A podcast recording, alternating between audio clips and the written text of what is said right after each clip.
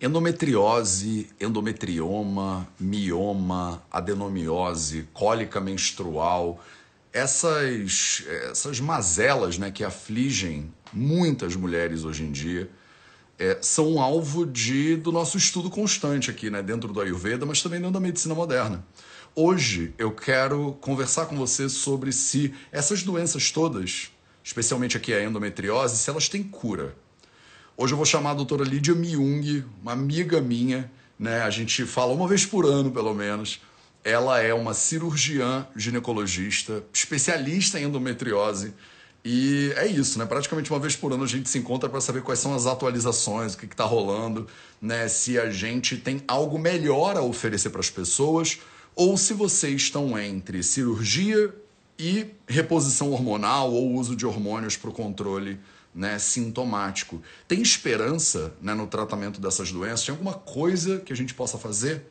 É o que a gente vai conversar hoje. Salve, salve família Vida Veda, projeto 0800 no ar.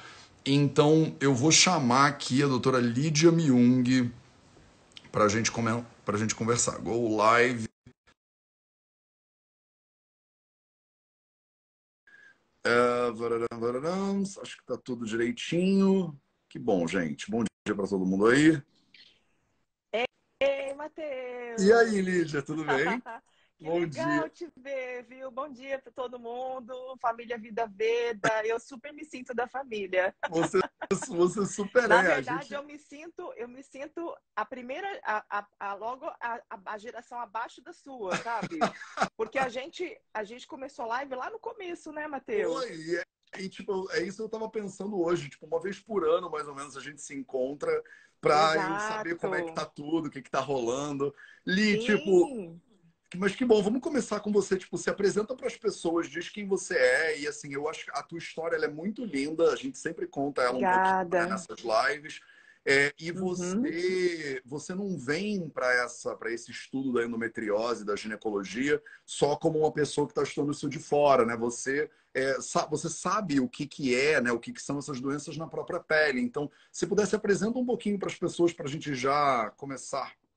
Com certeza, Matheus. Primeiro, é um breve agradecimento é de coração, gratidão mesmo, porque eu sinto muita sinergia, né, do trabalho que eu desenvolvo a minha trajetória pessoal que eu acabei escolhendo para seguir é muito parecida com o que vocês têm na filosofia de vocês. Sim. E nós cuidamos de pacientes com muita sinergia também. Elas vêm e falam assim: Eu não acredito que tem uma médica cirurgiã de endometriose que é integrativa. na verdade, isso não, é, praticamente não tem, sabe, Matheus? Foi Sim. um caminho que eu trilhei. E por que, que eu trilhei esse caminho? Porque eu é, cuido de mulheres com endometriose há mais de 20 anos. Por que há mais de 20 anos? Eu tô com 48 anos e eu tive endometriose muito cedo, né? E na verdade, quem cuidou de mim foi o cara no Brasil que falou, o primeiro cara no Brasil que falou de endometriose. Ele foi o primeiro cara no Brasil que fez uma cirurgia de endometriose. endometriose. Ele foi o primeiro cara no Brasil que abriu um, um, um serviço no Hospital das Clínicas para tratar paciente disso quando ele era taxado de maluco, que é o nosso querido professor Maurício Sobrão. Então, eu tive não só a oportunidade de acompanhá-lo em cirurgias e tratamentos desde que eu era aluna, como eu fui vítima da endometriose e não sabia. E foi Sim. ele que cuidou de, mim. E aí, o que, que acontece? Nessa, nessa trilha né, de, de autocuidado, que ele sempre pregou o cuidado multidisciplinar, e é muito interessante, Matheus, porque a visão integrativa, ela tem diversas abas, né? Tem gente que chama de integrativo você fazer uma terapia mente-corpo, uma meditação, uma yoga. Tem gente que acha que integrativo é trocar alopatia por fitoterápico, Sim. né? Só que, na verdade, o integrativo, ele é muito mais profundo do que isso. É, dentro da Ayurveda e da medicina integrativa ocidental e da medicina integrativa oriental chinesa, que tem muito mais tempo do que a ocidental, a gente prega qual é a base da nossa medicina integrativa, a Ayurveda chinesa, compreender o processo de adoecimento e como as escolhas do estilo de vida interferem nisso, é uma construção de saúde. E, na verdade, não são todos os, os terapeutas e médicos integrativos que explicam isso para o indivíduo. Então, dentro do que você pediu para me apresentar, eu tive um cuidado multidisciplinar extremamente rigoroso com relação a psicoterapia, autoconhecimento, exercício. E eu adoeci diversas vezes de condições autoimunes, fibromialgia, psoríase. E eu sempre fui daquela que não gostava de tomar remédio para coisas que não tivessem solução, né? É, e aí, quando eu fui diagnosticada com câncer de mama, então aí eu falei, não, pera, se eu estou fazendo tudo direitinho e adoeci, alguma coisa tem aí. E o pior é que um médico acupunturista tinha me avisado que eu teria câncer de mama em seis meses. Então, Matheus, meu mundo parou, porque eu não acreditei nele, fiquei brava. E quando eu voltei, ele falou: Lídia, se você não entende o processo de adoecimento, você não pode ser uma médica. Porque você Te deu não, uma não adianta. Né? Te deu um é... sacode. Ele falou: vocês médicos ocidentais, ou seja, estudam o sistema imunológico, mas não explica nada de imunidade para o paciente. Isso é um absurdo, né? E, e aí, Matheus, depois, quando for o momento, e aí, o que, que eu fiz, né? Como eu tive esse longo período de contato com pacientes com endometriose, eu acabei coordenando o setor de endometriose do HC, cirurgias ambulatórios. E durante 20 anos, eu via pacientes muito bem tratadas, operadas, com todos os tratamentos que se pode imaginar, não melhorar da dor. Você sabe quantos por cento das pacientes que, que são curadas de endometriose pelos exames não melhoram a dor? 30%, Matheus. Aí eu cheguei para professor Maurício, eu falei, Maurício, tem alguma coisa errada. A gente sabe que ela zerou a doença, como a gente zera um câncer. Por que, que ela não melhora a dor? Ou às vezes até piora, Matheus. Sim. E aí, fazendo a pós-graduação em medicina integrativa, e atualmente eu estou também fazendo uma pós, que quem não tem filho faz pós-graduação, né? o investimento financeiro de tempo você ter filho, já que eu não tive filhos humanos, eu só tenho filhos felinos, eu fiz pós-graduação. E a medicina oriental chinesa já explica o porquê que as mulheres têm endometriose e isso casa com os estudos científicos atuais que você queria falar sobre isso. Sim. Então, na verdade, a medicina ocidental, aos poucos, está chegando naquilo que a Ayurveda e medicina chinesa já falava há muito tempo. Que interessante, cara, que interessante. Mas eu, eu acho isso, assim, para começo de conversa, né? É interessante que você, como médica, como gineco, né, você é, se moldou, de certa forma, pela tua experiência pessoal no combate a essas doenças e lidando com médicos. Você passou por tudo isso, né?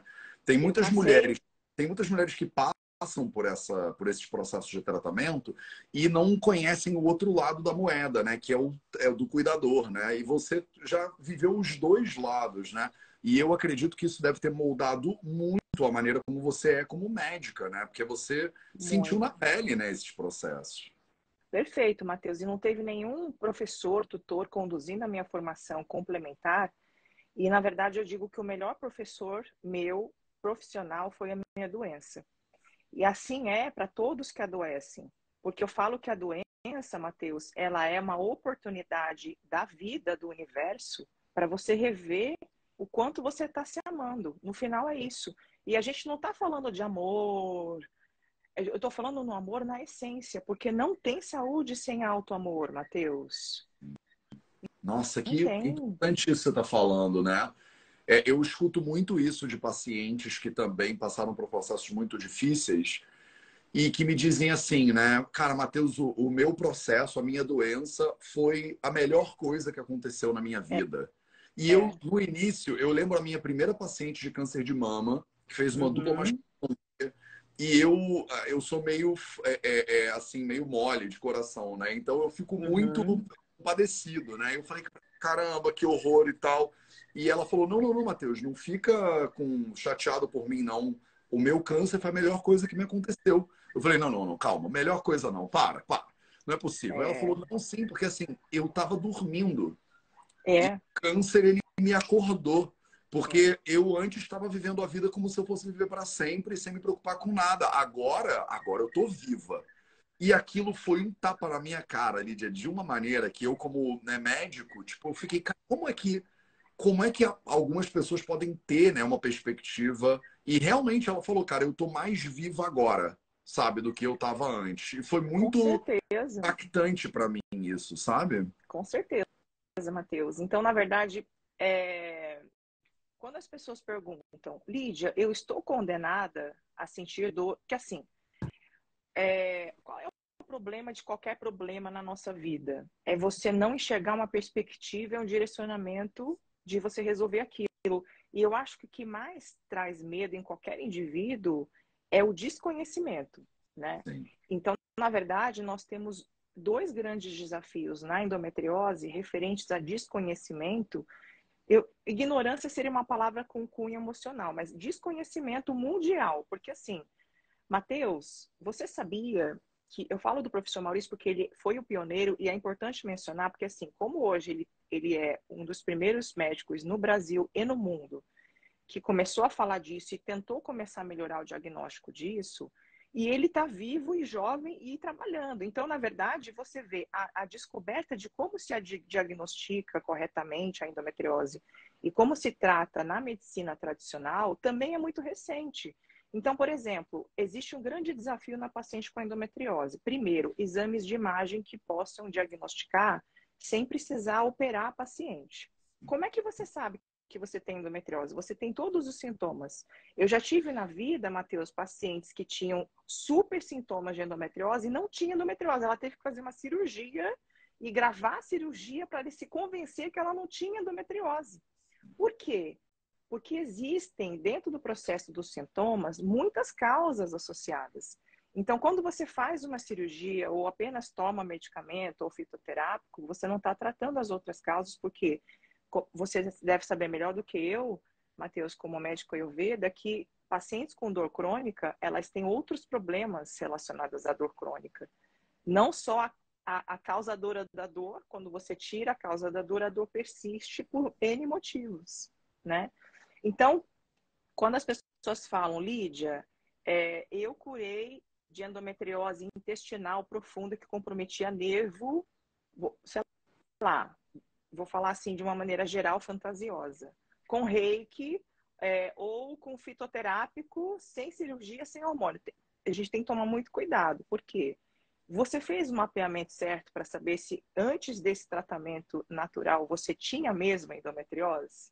Porque Matheus, em, em São Paulo, nós temos quatro médicos que sabem fazer exame para isso. Uau, que loucura! E todo mundo do Brasil vem aprender com esses quatro. E você quer saber quem desenvolveu essa técnica? Foi o Dr. Manuel Orlando, ultrassonografista. O Dr. Maurício falou assim: você precisa aprender a fazer isso na ultrassom antes de pôr a paciente na cirurgia. Ele foi até a cirurgia fazer ultrassom com a paciente operando, para ele aprender como é que fazia.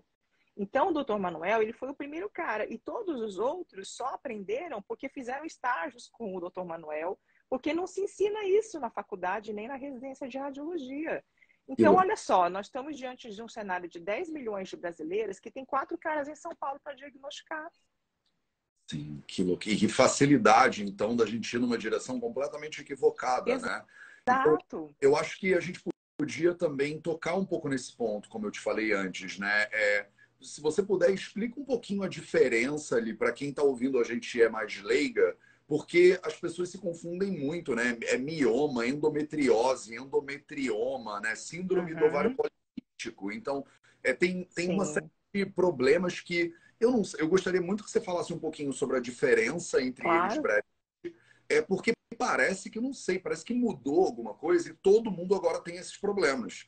Tipo, há 10 anos atrás, não parece que era tão comum todo mundo que você conhece. Todas as mulheres quase que eu conheço, a maioria pelo menos, tem ou já teve alguma dessas coisas. Né? E a gente fica falando, quebrou alguma coisa há pouco tempo atrás, é culpa do celular, é... o que está acontecendo? Legal. Que está todo mundo com algum tipo de é, problema é, é, do, do, aparelho reprodutor feminino, alguma coisa assim. Então, se você puder diferenciar essas doenças só um, um brevemente, para a gente poder localizar as pessoas, porque eu estou vendo tem muita gente aqui falando, eu tenho SOP, eu tenho adenomiose, eu tenho endometriose, e eles podem pensar, pô, é tudo mais ou menos a mesma coisa, né? Ou é diferente. Perfeito, Matheus. Vamos lá. Eu vou fazer, então, um geral da parte científica ocidental e complementar com a parte integrativa. Legal. Todas, essas, todas essas doenças que você mencionou, elas têm o mesmo tronco de origem. Desequilíbrio do sistema imunológico com predisposição genética e o desequilíbrio do sistema imunológico, ele está associado às escolhas do estilo de vida, celular, etc., que a gente vai entrar nos pilares, né, que você brilhantemente colocou nos pilares da saúde, né? Então, é, Porém, são condições estrogênio dependentes, ou seja, As mulheres, elas querem se livrar dos hormônios externos. Só que elas não podem se livrar dos hormônios internos, dos ovários. Porque os ovários, o que, que acontece, Matheus? Biologicamente falando, o aparelho reprodutor feminino mensalmente fica desesperado para te fazer engravidar. Desde o primeiro menstruação. Independente se isso é bom ou não, isso é uma programação biológica. O que, que acontece? Hoje, muitas mulheres, como você mencionou, têm todas essas doenças, síndrome de ovário policístico, mioma, cisto de ovário, adenomiose, endometriose, porque estamos bombardeando os nossos órgãos ginecológicos com os nossos próprios hormônios, por a gente ter uma escolha moderna de não ter 15 filhos e amamentar todos eles. Então, a mulher menstruava antigamente 20 vezes na vida, porque elas menstruavam com 18 anos, três, quatro gerações antes da nossa, não se tinha oportunidade de estudo e trabalho, elas casavam, tinham 15 filhos e amamentavam. Então, elas, elas menstruavam 20, 25 vezes na vida. Hoje, tem mulher que menstrua 20 vezes no ano. Então, o que, que acontece? O fato de você ter menstruado significa que você, naquele mês e cada mês, você bombardeou o teu corpo, a sua mama, os seus órgãos genitais, com estrogênios, progesterona. E essas doenças que você falou, todas elas são estimuladas e crescem com estes estímulos dos nossos próprios ovários. Isso independente, é você... independente de você tomar ou não pílula, porque a pílula, ela inibe a ovulação, mas ela não vai te bloquear hormonalmente, porque você precisa dos hormônios para ter juventude, ossos fortes, disposição. Então, essa é a primeira questão. E aí a diferença. É, é, muito importante, deixa eu só frisar isso, porque eu acho que a maioria das pessoas nunca para para pensar nisso, né? Que uma gravidez ela economiza uns 10 ciclos, né? É, é, então... Mais porque amamenta, né? Exatamente. Então, é. doido você pensar como realmente assim, e, e, eu acho que é interessante você falando isso como mãe de gato, mãe de felinos, né? E, mãe de, e não mãe de humanas, porque é uma opção. Né, ter filhos é uma opção e não ter filhos é uma opção que levam o corpo feminino a passar por experiências completamente diferentes, né, em termos de bombardeio hormonal. A gravidez também expõe a mulher a uma série né, de bombardeios hormonais específicos, o parto e tudo mais, mas você escolher não ter um filho significa que você vai ter mais ciclos menstruais, né? E você escolher ter um filho significa que você vai ter menos, e isso muda a maneira como a sua saúde se desenvolve no longo prazo. Isso é muito louco, né? Não, isso já tem comprovação nos estudos científicos é, e, na verdade, é por, que, por que, que você fala, Lídia, por que, que tem tantas mulheres com isso? Por causa disso. É por causa exatamente disso. Qual que é a diferença de uma ou outra? Qual é a célula da, do aparelho reprodutor feminino que vai se alterar? Seja a célula da musculatura do útero formando nódulos de miomas, se for, na verdade, uma condição do próprio ovário, cistos de ovários de várias naturezas, e aí a síndrome de ovário policístico, ela tem uma condição até mais especial do que essa. Porque a síndrome de ovário policístico, ela revela uma condição inflamatória metabólica de uma síndrome metabólica, uma resistência à insulina, que tem tudo a ver com o que os ayurvedas e os chineses falam das escolhas alimentares, do estilo de vida. Você não respeitar o pilar da alimentação, do movimento e do sono, aumenta extremamente teu cortisol, você fica inflamada, isso já é não é mais alternativo da Ayurveda e da medicina chinesa, é comprovado cientificamente. Então não adianta nada você tomar hormônio para síndrome ovário policístico, não sou contra, porque o hormônio ele vai muitas vezes trazer um alívio estético para aquelas pessoas que tomam de pelo, acne, elas ficam estigmatizadas. Porém, você precisa dizer para a paciente que ela precisa curar o processo, ela precisa dormir melhor, diminuir o celular, o estresse. E uma coisa muito interessante, Matheus, em comum a todas as mulheres que adoecem das condições ginecológicas, e até queria ouvir um pouquinho de você com relação à Ayurveda. Porque na medicina chinesa e oriental, todas as condições ginecológicas, elas são desequilíbrios energéticos fisiológicos do fígado. E o fígado na mulher, ele tem muito, ele, ele fica muito prejudicado quando a mulher ela tem um estilo de vida masculino. E aqui eu não falo do ponto de vista de gênero e com nenhum tipo de preconceito, né? Porque o que, que acontece? Quando eu falo masculino, não é o gênero, é a energia.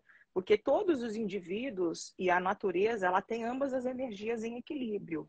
da passividade e da, da proatividade, né? Da raiva e da fraqueza. Então, assim, o, o escuro e o claro, né? O, então, a medicina oriental fala muito do equilíbrio entre dois polos para você ter. Tem gente até que fala que o eletrocardiograma, o cara tá vivo quando a curva sobe e desce, né? Quando é uma linha reta, o cara tá morto, né?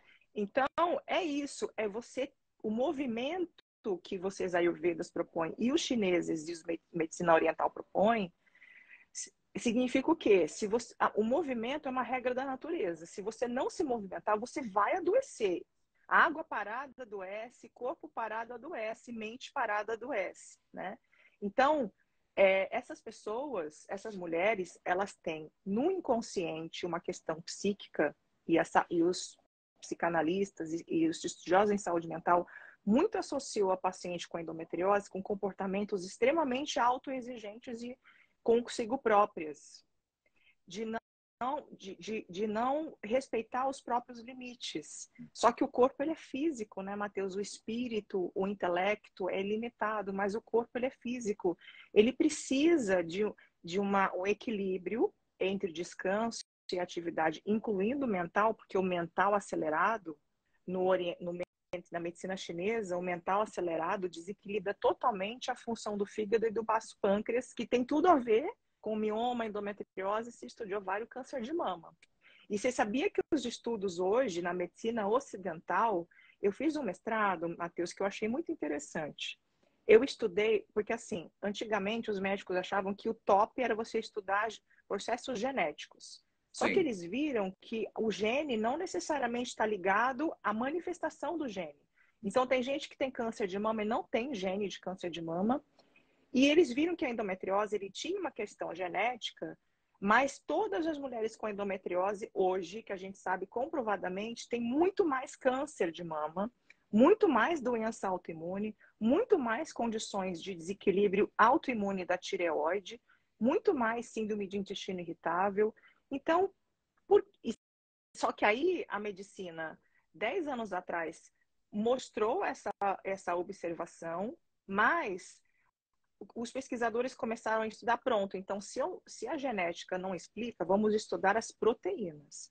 E eu fiz um mestrado que eu estudei proteínas. E você não acredita, Matheus?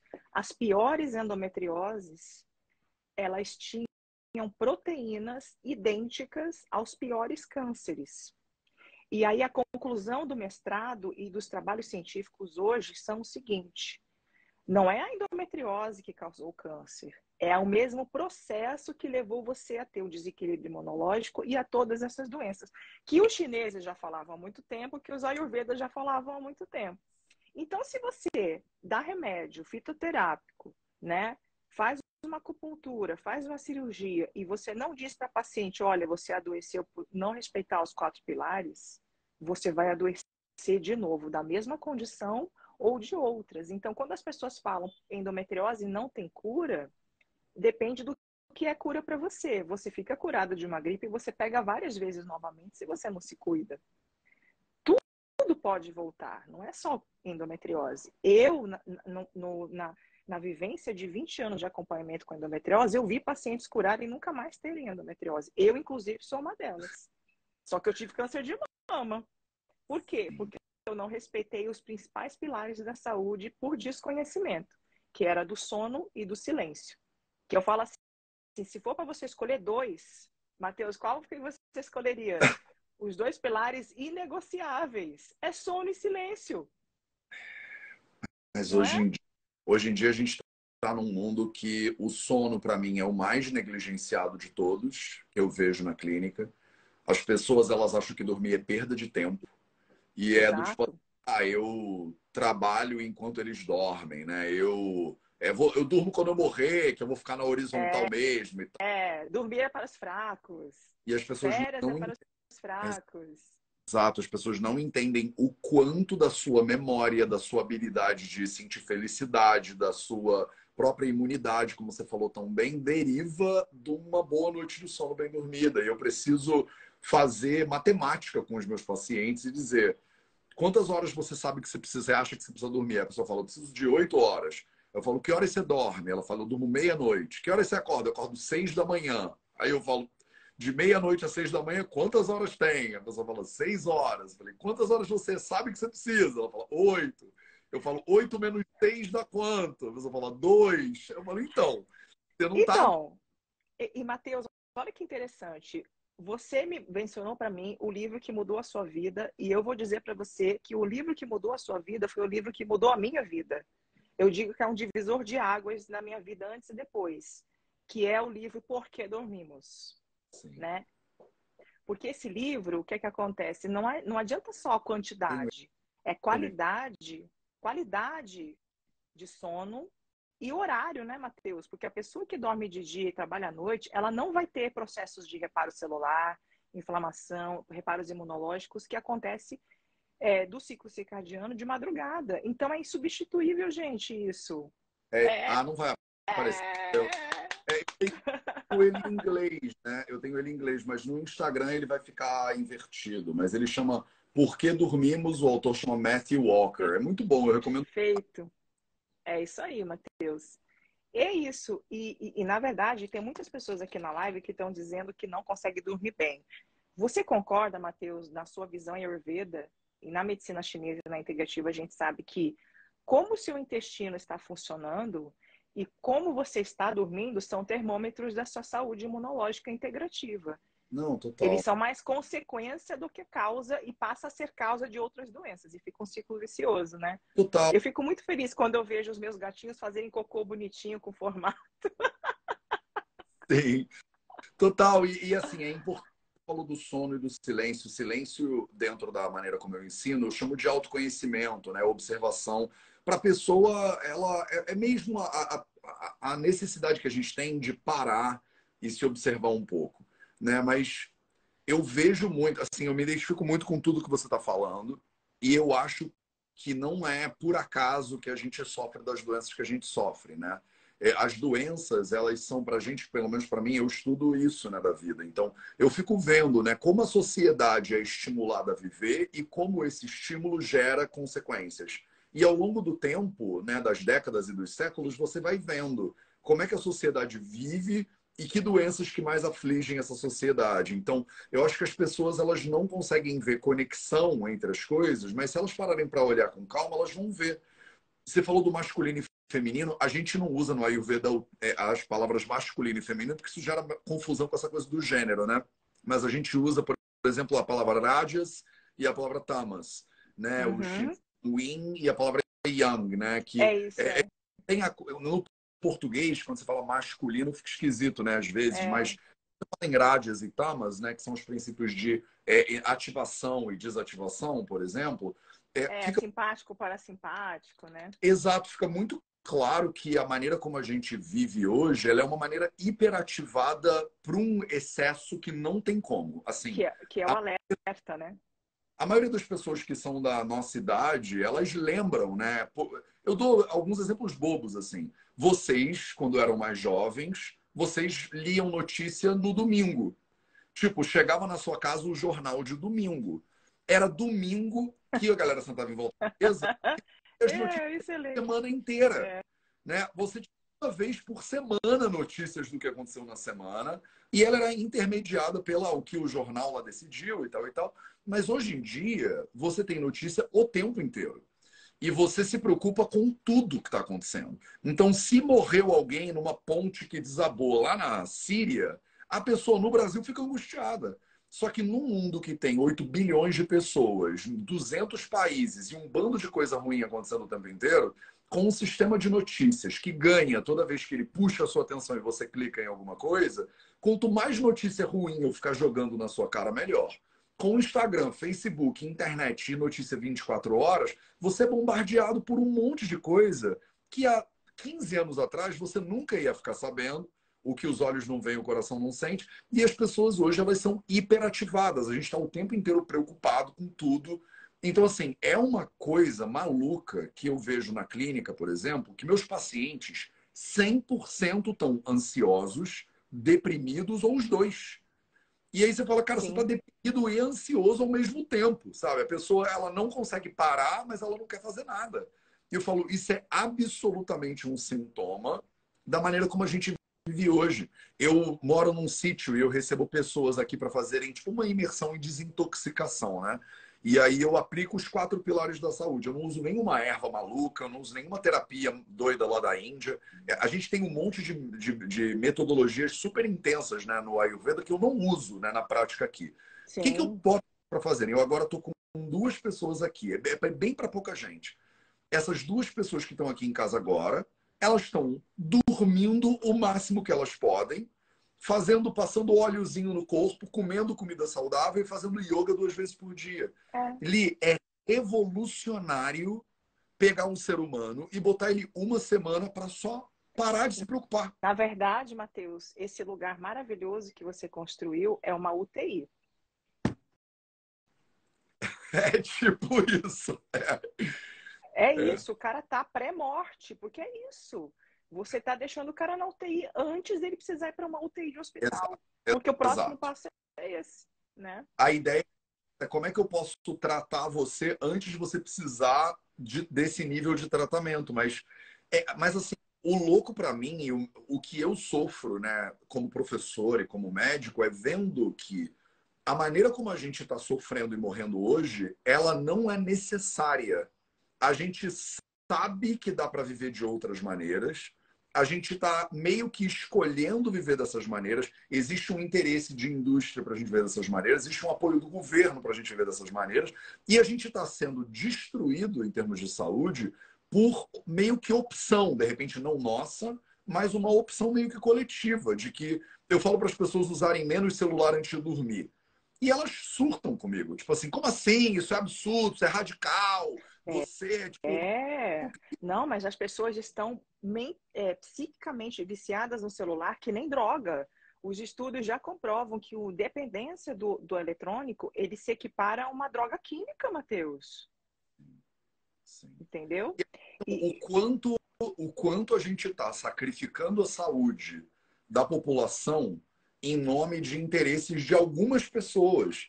E aí tá todo mundo se lascando, ficando grudado no celular e apertando o botãozinho o tempo inteiro. E, sei lá, isso deve ser bom para o Mark Zuckerberg, lá sei lá onde ele mora. Mas, tipo assim, a gente está ficando doente, a gente está comendo um ah. bando e ele tá ficando doente, tá dormindo mal, tá ficando doente, não tá se mexendo, tá ficando doente e não se conhece porque conhece detalhadamente cada participante do Big Brother, mas não conhece você mesmo. Então, assim, não sabe nem o que, que você está sentindo no teu corpo, na tua mente. E é, é isso. Você trazer essa perspectiva de que isso está conectado com endometriose, mioma, adenomia, essas coisas, porque eu acho que a gente tem essa percepção natural dentro do, do, do, campo da saúde feminina de que tem a ver com genética, como você mencionou, que tem a ver com alguma coisa que eu não sei o que, que é, que ela é desconhecida, é um mistério, né? E parece que o que você está sugerindo dentro das tuas pesquisas, inclusive de medicina integrativa e tal, a gente já tem um caminho para olhar para essas doenças de outra maneira, né? Com estilo de vida. É, eu queria te ouvir um pouquinho, Lídia, falando também sobre. É, porque parece que né, você está falando o sono é importante, a alimentação é importante. A gente diz que na, no tema de saúde feminina, a alimentação é a base de todos os problemas. Tá. Então, como ah. você o fígado né, na medicina chinesa, né, que é, é sistema digestivo para a gente no Ayurveda, né? É. é. o Ayurveda fala, né? A alimentação ruim ou equivocada para a pessoa, ela é o início dessas doenças. Então, se a gente já sabe, né, que existe um caminho de alimentação, existe um caminho de melhora de estilo de vida que pode levar essa paciente a melhorar. É, eu queria te ouvir um pouquinho sobre o que, que tem de evidências, o que, que você vê na direção do emocional, psicológico. Hoje a gente fala muito sobre abuso, sobre trauma, né? Essas coisas também têm um papel a desempenhar né? nessa questão toda do, dos hormônios e tal que você levantou? Com certeza, Matheus. Sim, é, todas as mulheres com passados abusivos ou experiências abusivas em qualquer momento de suas vidas, e o, o abusivo não digo só sexual, abuso moral, abuso emocional, é, quando, quando, a, quando a mulher é, é criança, a criança ela tem como referência é, da vida os pais, né? Freud dizia muito isso. Então, se ela teve, na verdade, um tipo de relacionamento com os pais aparentemente não abusivo, mas abusivo no sentido de não ter, na verdade, um aparato afetivo, né? Que na, na verdade ninguém antes de ter filho vai falar que está perfeitamente bem resolvida a parte psíquica, porque senão ninguém tinha filho, né? Então, é, ficam essas questões emocionalmente traumáticas no inconsciente e os estudos já comprovam que tanto observacional quanto quem estuda comportamento que essas mulheres elas têm muita tendência de autonegligenciar os próprios limites. Então, elas ficam repetindo padrões de querer, é, de novo, vivenciar situações abusivas até que ela possa ouvir o inconsciente. Nossa, que então, é, é, falou agora. Nossa, Matheus, isso é revelador, porque assim, você acredita que 100% das minhas pacientes, elas têm experiências abusivas na vida e elas ficam nesse modo que você fala automático, eu falo, por que você acha que tem tantas séries e filmes de zumbi? Porque eu, particularmente, eu acho de mau gosto. Eu não acho, eu não acho agradável ver um filme, um seriado de zumbi, né? Por que, que, porque assim, porque os seriados e os filmes, eles retratam os valores da sociedade atual. As pessoas, elas estão zumbizentas, vivendo no modo automático, como você falou, né?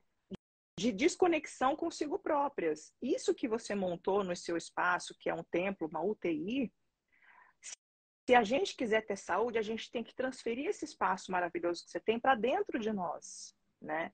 Só que sem o autoconhecimento, você primeiro não vai identificar qual é o seu próprio limite, porque a responsabilidade de comunicar limites é nosso, não é do outro, né?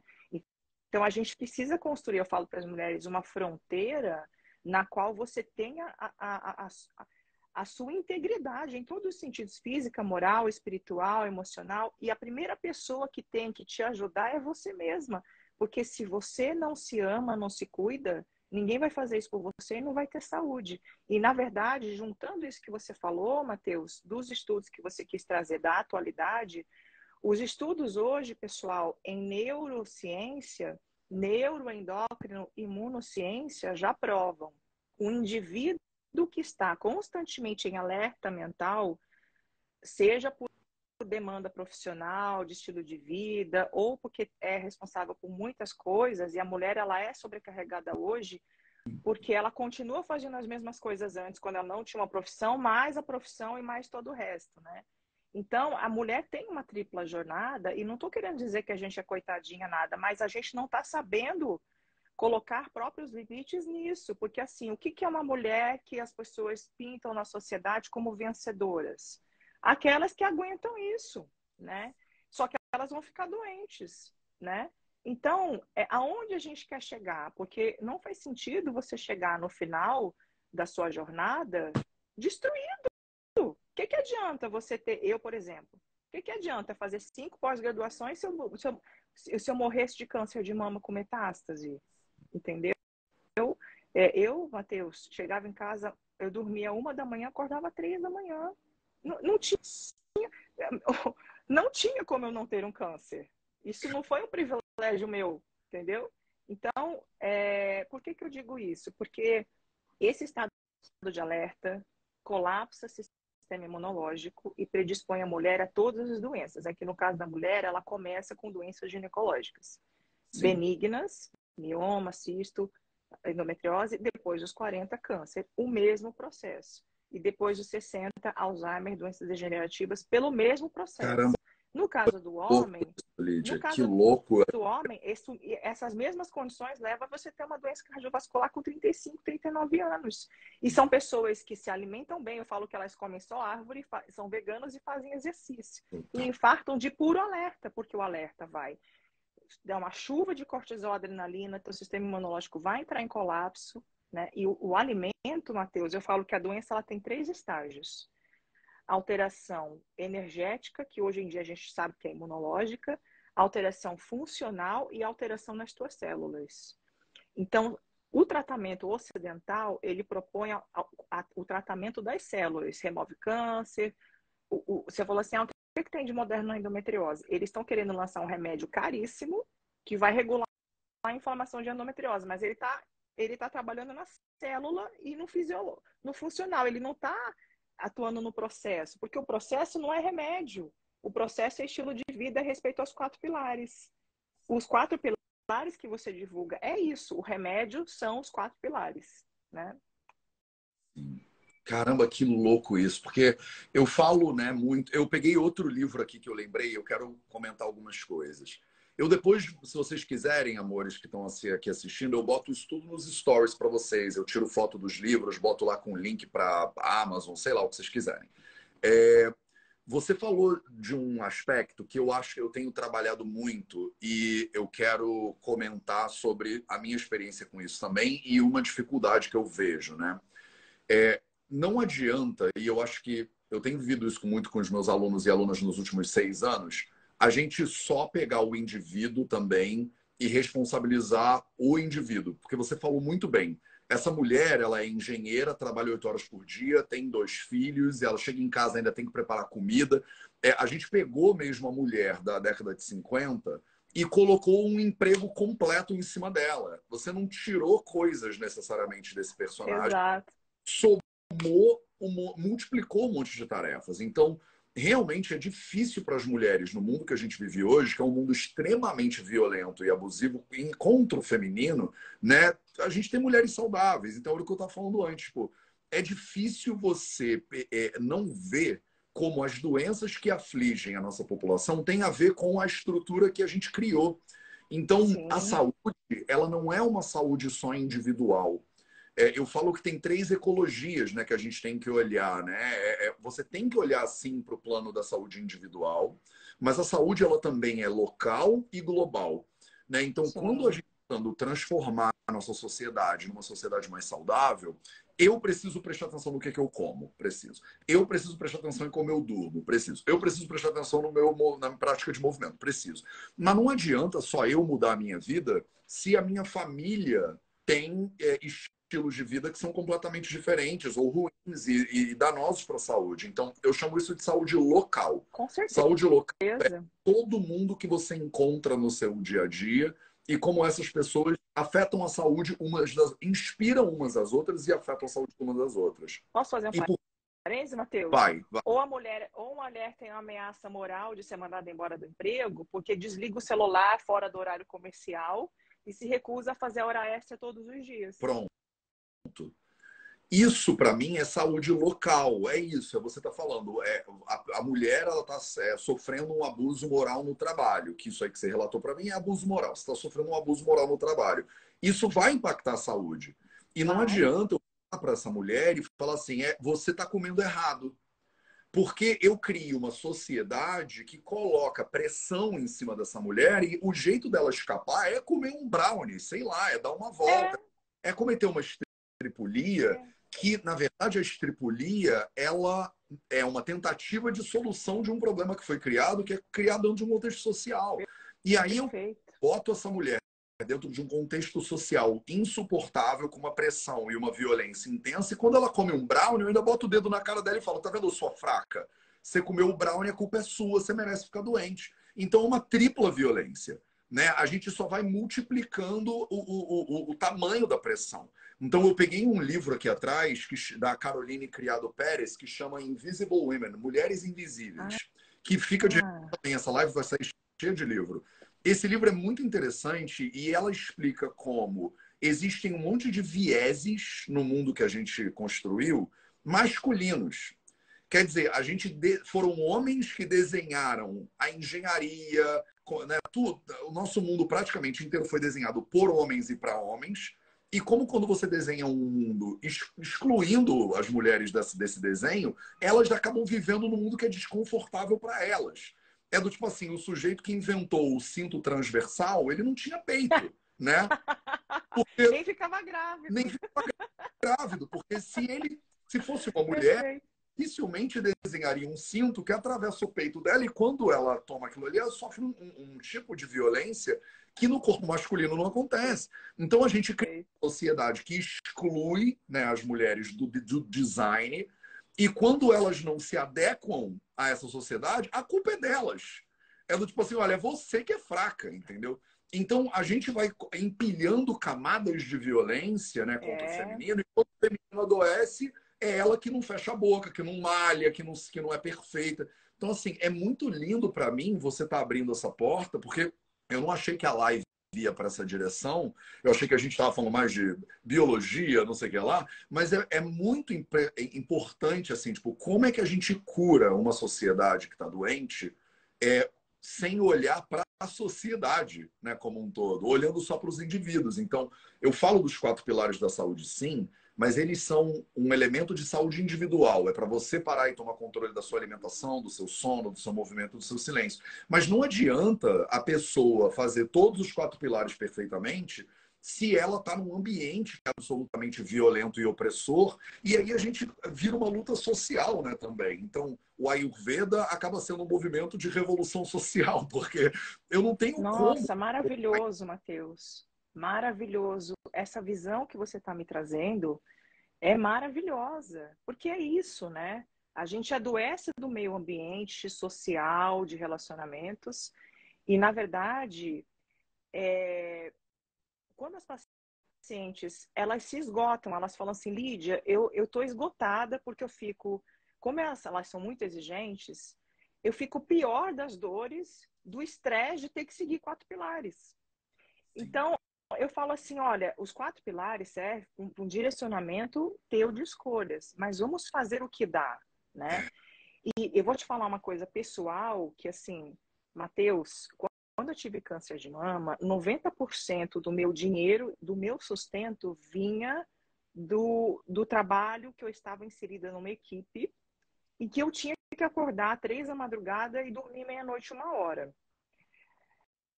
E aí veio a pandemia. Então eu tive que fazer uma escolha. Eu continuo para sobreviver e continuar numa equipe que, eu, que é top do mundo na endometriose, eu sempre quis isso na minha vida ou eu resolvo sobreviver, né? Porque assim, eu sabia que continuando nesse esquema de vida, como você falou do ambiente, eu estou citando isso. Eu não tinha escolha de não acordar três da manhã, entendeu?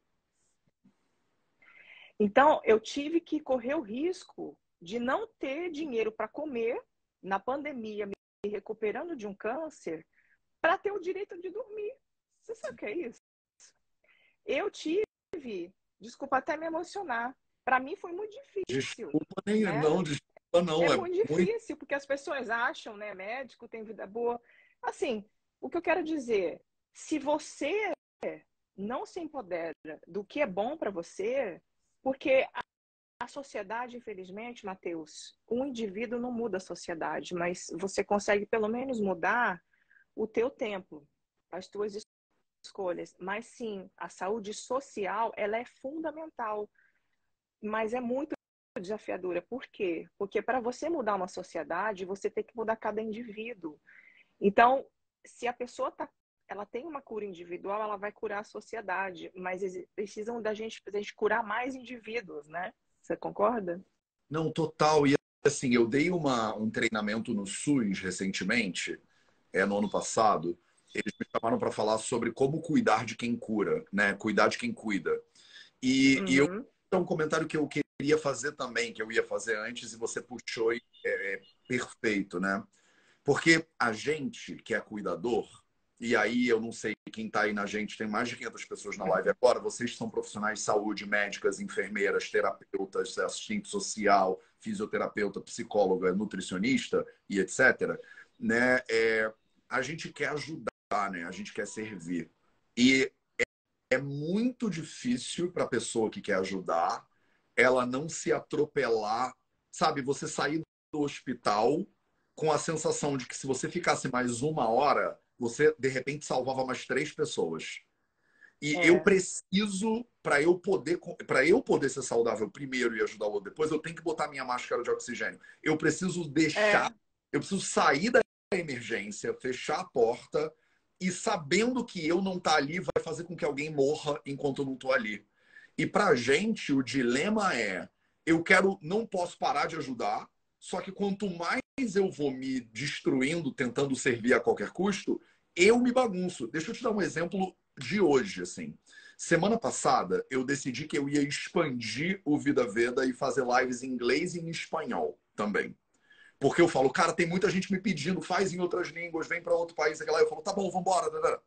E eu comecei na semana passada. Segundas e sextas, estou fazendo live em inglês. Eu fiz semana passada, eu fiz essa segunda-feira, mas agora, segunda-feira já foi ruim, não foi bom. E aí eu tô com a sensação de que, cara, eu não vou dar conta de fazer tudo que eu faço e mais inglês e mais espanhol. E para mim, agora, demorou uma semana para eu perceber isso. Antigamente, demorava uhum. um ano. É. Eu ia me lascar um ano para eu botar limite em mim mesmo. Então, hoje de manhã, eu mandei mensagem para minha produtora e eu falei assim: eu vou pausar o inglês em espanhol. Rápido, porque eu já eu comecei semana passada e já percebi que vai me lascar. Tipo, eu já percebi que meu pilar do movimento já ficou meio bagunçado por do causa disso. Silêncio também. Já Exato. aumentou o cortisol, né? O, o, sono já ficou bagunçado. Exato. Então, na, olha, olha que louco assim, mas eu tô trabalhando, eu trabalho com isso, eu só faço isso da vida. E eu precisei de uma semana para falar, eu fui além do meu limite. E eu preciso, eu preciso ter honestidade comigo, integridade com os meus alunos e alunas para dizer assim, galera, não vou fazer. Porque come... tentei. Eu te... fui lá, tentei fazer, não, também não desisti antes de tentar, não. Tentei fazer, mas eu demorei uma semana, eu já vi que vai me lascar. E eu preciso. Você sabe, Matheus, quem se, quem se esgota e tem burnout é quem ama o que faz, né? Exato, exato. E no ano passado, em março, eu tava assim, eu tava indo dormir, eu tava exausto, eu tava acordando cansado, mas a, o meu impulso é, eu preciso servir, porque as pessoas estão muito ferradas. E eu recebo mensagem todo dia, centenas de mensagens, gente falando: obrigado porque aquela live salvou a minha vida, obrigado porque aquilo que você fez me ajudou, obrigado porque a tua consulta, não sei o que, não sei o que lá, obrigado. E aí eu, eu penso: eu não posso parar. Tipo, se eu sair do hospital, vai morrer gente enquanto eu estou em casa dormindo. É. E, e como equilibra né, o impulso de servir, de ajudar, e o impulso de se cuidar, porque eu às vezes, eu falo isso honestamente para vocês, eu me sinto um egoísta quando eu estou me cuidando. Eu penso, ó, eu fiquei uma hora aqui lendo um livro, eu podia ter atendido mais um paciente. E eu demorei anos para entender, como eu entendo agora, que se eu não ler o livro, eu não vou conseguir ajudar o paciente. Se eu não se eu não assistir um negócio com a minha namorada, eu não vou ter cabeça para servir do jeito que eu posso. Então, é louco botar. É, é, assim, para mim, não é fácil encontrar esse equilíbrio. E como você falou, é o eletro cardiograma, né? Tipo, eu tô o tempo inteiro errando e, opa, vamos ajustar de novo. Errando, opa, vamos ajustar de novo. Porque eu tenho um impulso muito grande de querer ajudar, mas é muito fácil errar. E aí eu nem sou mulher. Vocês são socializadas para servir, para ajudar, para cuidar dos outros antes de vocês, para cuidar dos filhos antes de você. Você fica acordada para amamentar, né? Tipo assim, biologicamente, socialmente, vocês são é, é, todas programadas, de certa forma, para olhar para o outro antes de olhar para si. Sim. Então, eu tô falando que, como homem, que eu já sou socializado para ser egocêntrico e autocentrado, eu tenho dificuldade com isso. Imagina uma mulher que é socializada para olhar para os outros e se lascar no processo.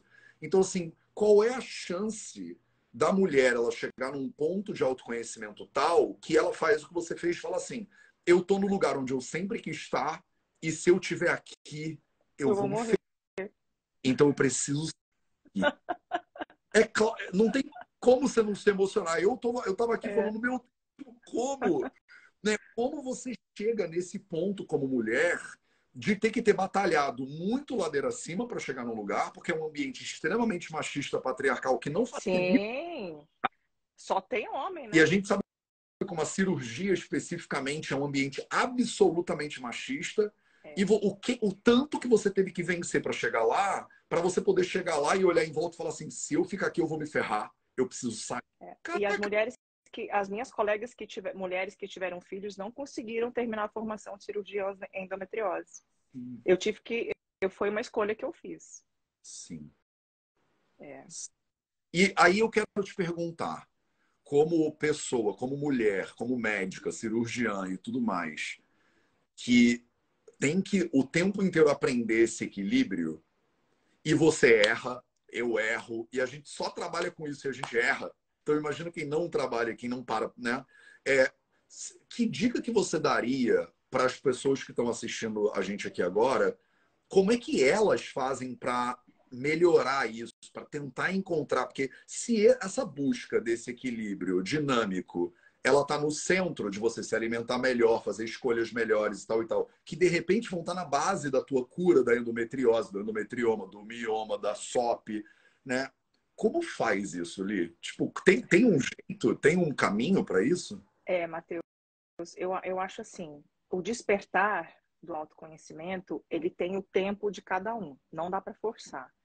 Mas o que eu falo para os pacientes, inclua na tua rotina louca um horário para o pilar do silêncio, porque é no pilar do silêncio que você vai se encontrar em algum momento, para você entender qual é o teu limite, e aí você pode propor a prática que a pessoa se identificar, psicanálise, psicoterapia, meditação. Não adianta você forçar uma prática que a pessoa não está afim, não tem processo de cura, né?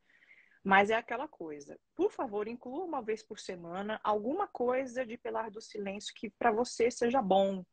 É que nem você fala para o exercício, aquilo que você gosta, não adianta forçar, né? E mas a grande maioria das mulheres, elas só despertam com a doença ainda é assim.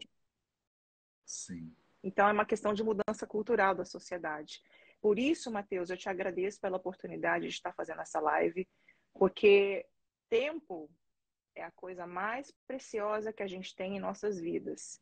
Eu estou aqui de coração aberto, doando o meu tempo, que já é escasso, para compartilhar o conhecimento com um, um amigo, colega, né, que eu admiro demais em todos os aspectos porque eu sei que você tem uma visão empreendedora que você comunica com mais pessoas. Então eu pensei, eu quero que mais pessoas entendam aquilo que eu aprendi.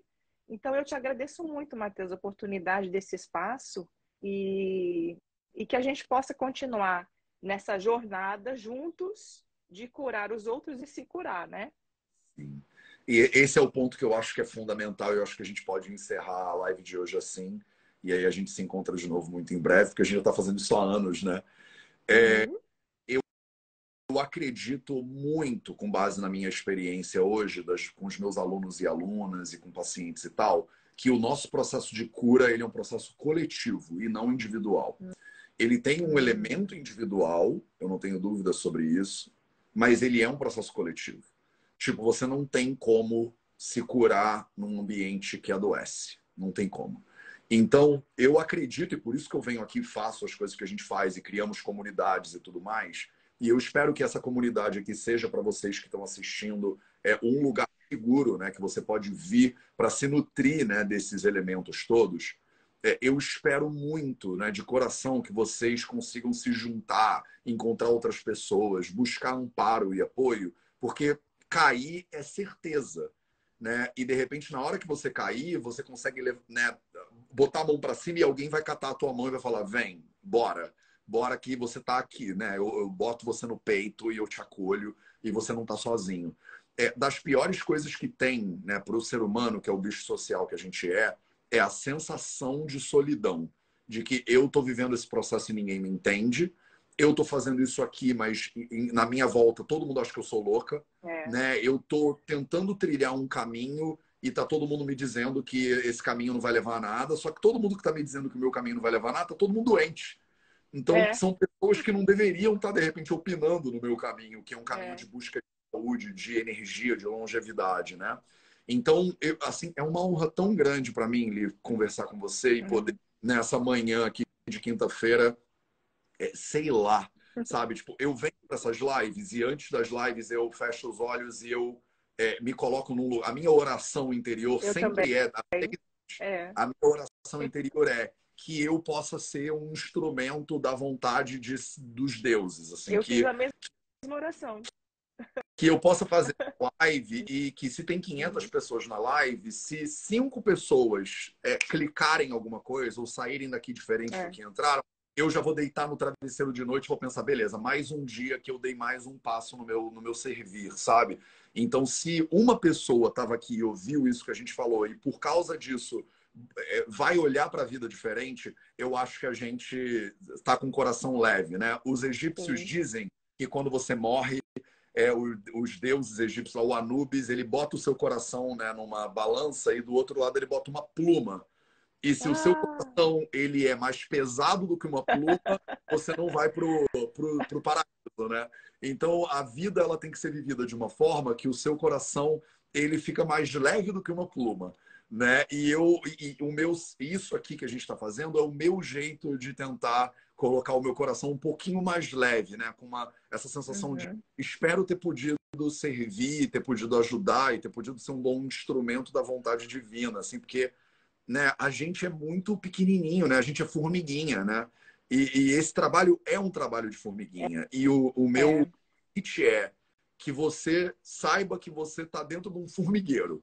Então, assim, não é uma formiguinha sozinha. Pelo menos a gente pode ser um bando de formiguinhas junto, trabalhando para melhorar cada dia né, um tequinho. É isso aí, Matheus. Somos uma família. Gratidão por tudo. Tamo junto. Obrigado, Li, pelo seu pelo carinho, Obrigada. pela vulnerabilidade, por contar a sua história, por chorar com a gente junto. Eu tenho certeza que muita gente estava em casa também aqui, tipo, caraca, né, se emocionando. E obrigado pela presença de vocês. Esse foi o nosso projeto 0800, episódio 806, sei lá, 806, Lídia Myung. 800 episódios fazendo isso aqui. Um beijo para vocês. Na terça-feira a gente se encontra de novo para mais um 0800. Lídia, obrigado, obrigado. Gratidão. Obrigado. Fica bem, Matheus. Tamo junto. Tchau, galera. Tchau, Até tchau. a próxima. Tchau, tchau.